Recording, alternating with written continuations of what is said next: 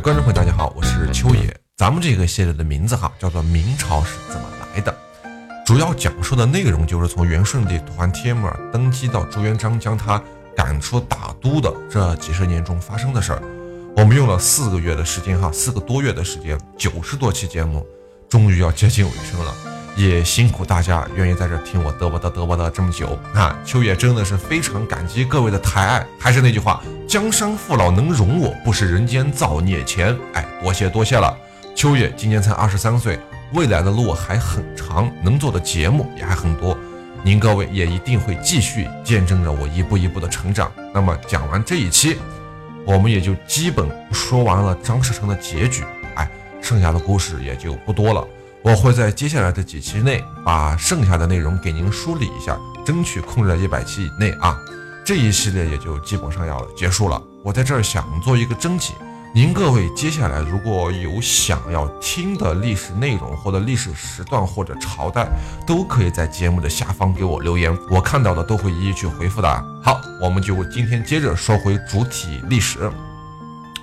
时至日暮。大将军张士诚也真是到了一种穷途末路的境地吧，应该是最穷途末路的时刻。他独自呆坐在屋中良久啊，眼望着齐云楼大火，是若有所思。哎呀，我们不难想象他此刻内心的那种感受，有无奈也有悲凉。英雄落幕时，大都有这样的感受吧。弟弟们死光了，家人也死了，老婆自杀了，孩子孩子也没了。大家都是因为自己而受到了牵连。如果没有当时的起兵，如果没有造反，而是在老家高邮安安静静的我做一个美男子，张士诚不长得挺好看的吗？对吧？其实也挺好的，哪怕过得穷一点，至少大家都还活着呀，我也会活着的，是吧？想到这儿，他叹了口气，解下自己腰间的那条丝绦，扔上房梁，也准备上吊自杀了。正在此时，张士诚的旧部。李伯生收到徐达的旨意，哎，在城内是到处寻找张士诚，刚好就在这个时候发现了他自己的前主子啊，于是他急了，马上冲上来，抱着张生的腿往下拉，一拉呀拉，张生在上面喊：“哎呀，不对，往上，往上，往上，我要死了！”哎，他哭嚎道：“说九思英雄，还怕不保一命吗？是说您这是怎么了？是吧？英雄一世呀！”对吧？还怕保不了一条命吗？干嘛这样非要死？就这样，李伯生是连蒙带骗呀，就拖着此时已经上了吊了嘛，又呛了口水，又怎么样？迷迷糊糊的就带着张士诚来到了徐达这边。徐达一看张士诚来了，开心了，立马是下令押着张士诚上船，火速由水路赶往金陵，要送给朱元璋。在这期间呀。张士诚是一直躺在船舱内，什么话也没说，什么事也没干，什么东西也没吃，就是躺着，可能是想尽虚锐吧。等被押送到了金陵中书省以后，朱元璋派李善长想要去劝降张士诚，但是被老张是一顿臭骂。好家伙，这两人这个时候差点干起来，你知道吗？差点打起来。当天晚上，趁人不备，张士诚是终于上吊自杀成功了。咱们遥想当年啊。拥强兵战胜利之势时，张士诚是有点内怀懦弱的，结果没想到是错失了良机。但是当他被俘虏的时候，一点儿也没示弱，死的是非常壮烈，一点儿也不失为一种大丈夫之勇啊，是吧？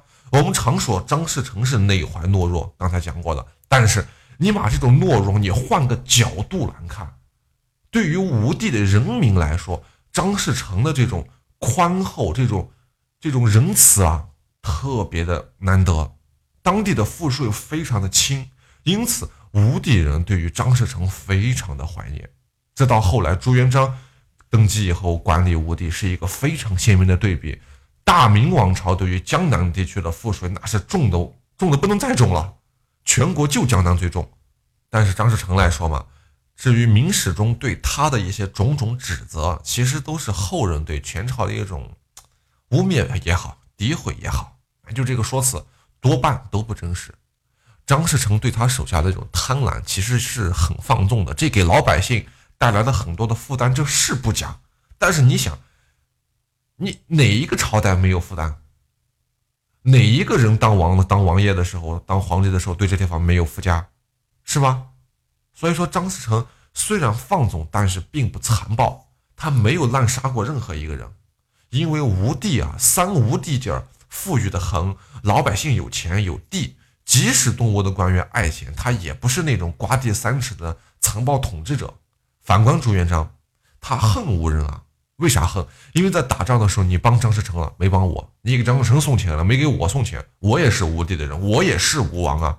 所以当地的大地主哈叫沈万三，他以沈万三的家产，以沈家的租帛为依据，是格外家富，高达什么程度啊？每亩粮食，每亩地十熟的粮食五斗，哎，七斗五升，我还说少了，不是五斗，是七斗五升。就短短几年时间呀，就把吴地的中小地主基本上消灭干净了，要么只有大地主，要么就没有地主。所以从某种角度上来讲啊，沈万三位朱元璋的统一大业是做出了不可磨灭的贡献的。明朝人贝清江记载说到什么三吴巨姓啊，就是三吴的大家贵族啊，数年之中既贫或富，富这个富不是富有的富，是颠覆的富，或死或齐，迁徙的徙，哎，无一存着。这地方就没有有钱人了，那好惨呐，是吧？苏州当地人一直怀念着昔日张士诚的那种啊轻徭薄赋，哎，这种恩德，这种仁德。每年的阴历七月三十都会为张士诚烧香，托名为地藏菩萨烧香。因为当时张士诚死了以后，不是没有好死嘛，被反正碎尸万段也好，怎么样也好，他们就觉得那个张士诚张老员外，或者说张皇帝，或者说张王成王啊，是成王。被佛祖转世为那个地藏王菩萨了，所以有这么一个说法，叫烧地藏菩萨香。哎，实际上烧的是九四香吧？因为张士诚原名叫张九四。哎，仔细分析，张士诚落入老朱之手啊，他还曾经派人劝降，这种心理咱们很难琢磨呀。可能是老朱为了寻找感觉吧？什么感觉？想想陈友谅，想想刘福通等等革命前辈皆死啊，终于抓住一个活的。哎。如果看见对方匍匐于自己脚下称臣，那么这件事肯定很爽，哎，也许是一种暗爽吧。但是他估计也没想到张士诚是如此的倔强，他是一个倔强的强者，宁死不屈啊！老朱气的实在忍不下去了，派人把张士诚的尸身是以大棍击烂，喂了狗。哎，所以，哎呀，朱元璋的变态啊，也从此是可见一斑的。这种变态在他未来的人生中会越滋长越大，越滋长越大。这就是张士诚最后的结局。我在明朝那些事中还找到了一个比较好玩的故事啊，就是李善长差点和张士诚干起来那段，我也给你念叨念叨，您当做一个笑料去听一下，好吧？当时朱元璋派重臣李善长去审问张士诚，李善长是言辞呵斥张士诚啊，但是却得不到对方的任何回应。从始至终，张士诚都在用轻蔑的眼光去看着李善长。李善长虽然是朱元璋这边的一品大员啊，但是毕竟张士诚是一家王爷，他是一家的王子，对吧？所以老李被他看的是浑身发毛。又见他不说话，那气的是暴跳如雷啊！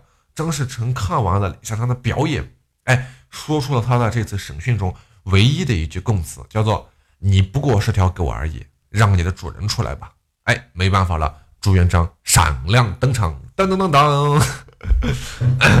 那你看，他看着这位打了十年仗的老对手啊，这两人打了十年嘛，这是个怎么样的人啊？朱元璋想彻彻底底的打败他，征服他，于是他少用的用那种比较和蔼可亲的语气对张士诚说啊，别这样了，咱俩是一家人嘛，是吧？咱们都是起义军，咱们都是革命者。希望用自己的这种感天动地的这种能力啊，去感动张士诚，但是他得到的回复其实也只是一句话：你并不比我强。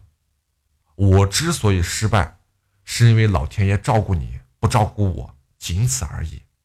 原文记载是天日照耳，不照我而已。就说你小子，你比我好不到哪儿去，咱俩一个怂样，是吧？你就是你丫，运气好，就运气好。那朱元璋这种话。这种时候肯定会被激怒的嘛，对吧？你那么大的一个人物，谁受得了这种羞辱？他杀死了张士诚，并且把张士诚的尸体烧成了灰，所谓挫骨扬灰是也。哎，当然这个解释的这个结局哈，和史书中讲的刚才那个记载就有不同了。具体哪个是真，哪个是假，我告诉你，真不好说。哎，为什么说不好说呢？因为你说第一种他是上吊自杀。那个时候张士诚是被困起来的，是被关在监牢里的。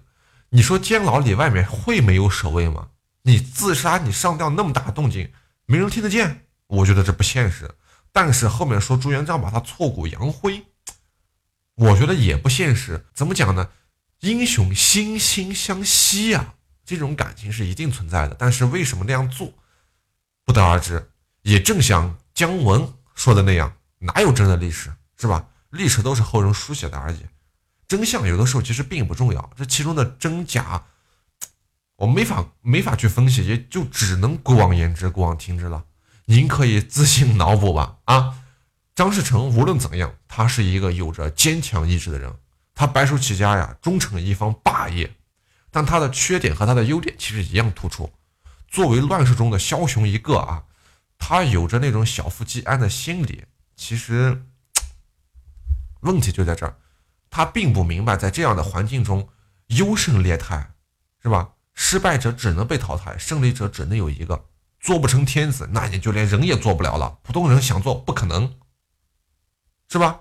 但是他仍然值得我们敬佩。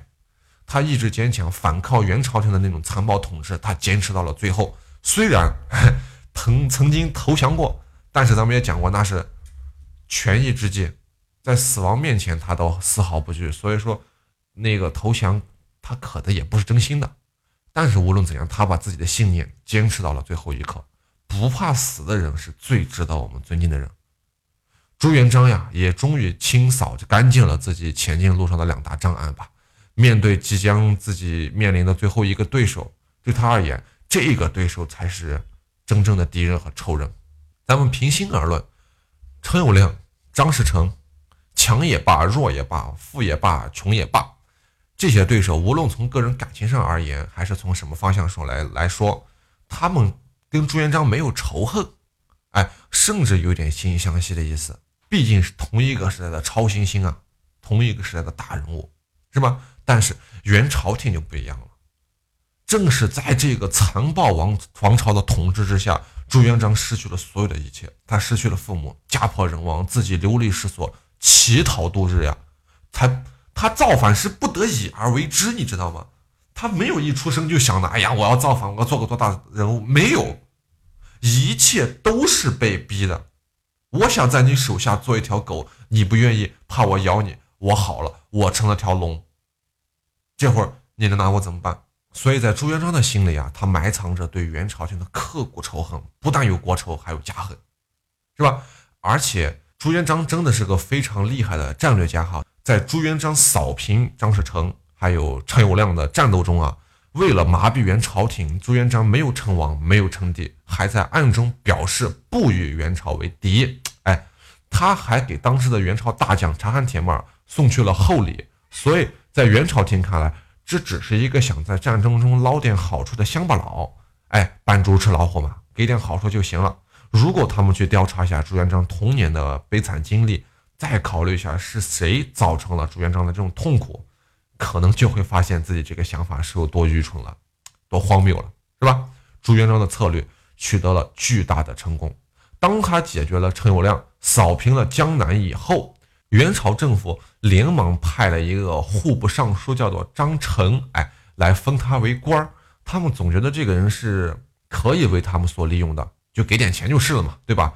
朱元璋的反应却大大超出了他们的意料，他把官辞了，但是把官辞是辞了，他把张成给留下来了。哎，朱元璋挖了朝廷的墙角，他还对刘伯温说：“元朝送了个贤人给我，你们没事可以跟他多多交流嘛。”那这一行为还不能让元朝廷明白朱元璋的真正用意，那就他们太蠢了，太愚蠢了。在朱元璋与老张、老成的作战中，打的是你死我活的时候啊。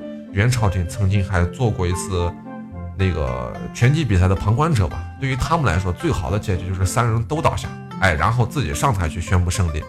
元朝铁的愚蠢之处就在这儿，他们并不知道这一场比赛是一场淘汰赛，而最后胜利者的奖品就是与自己决战的资格。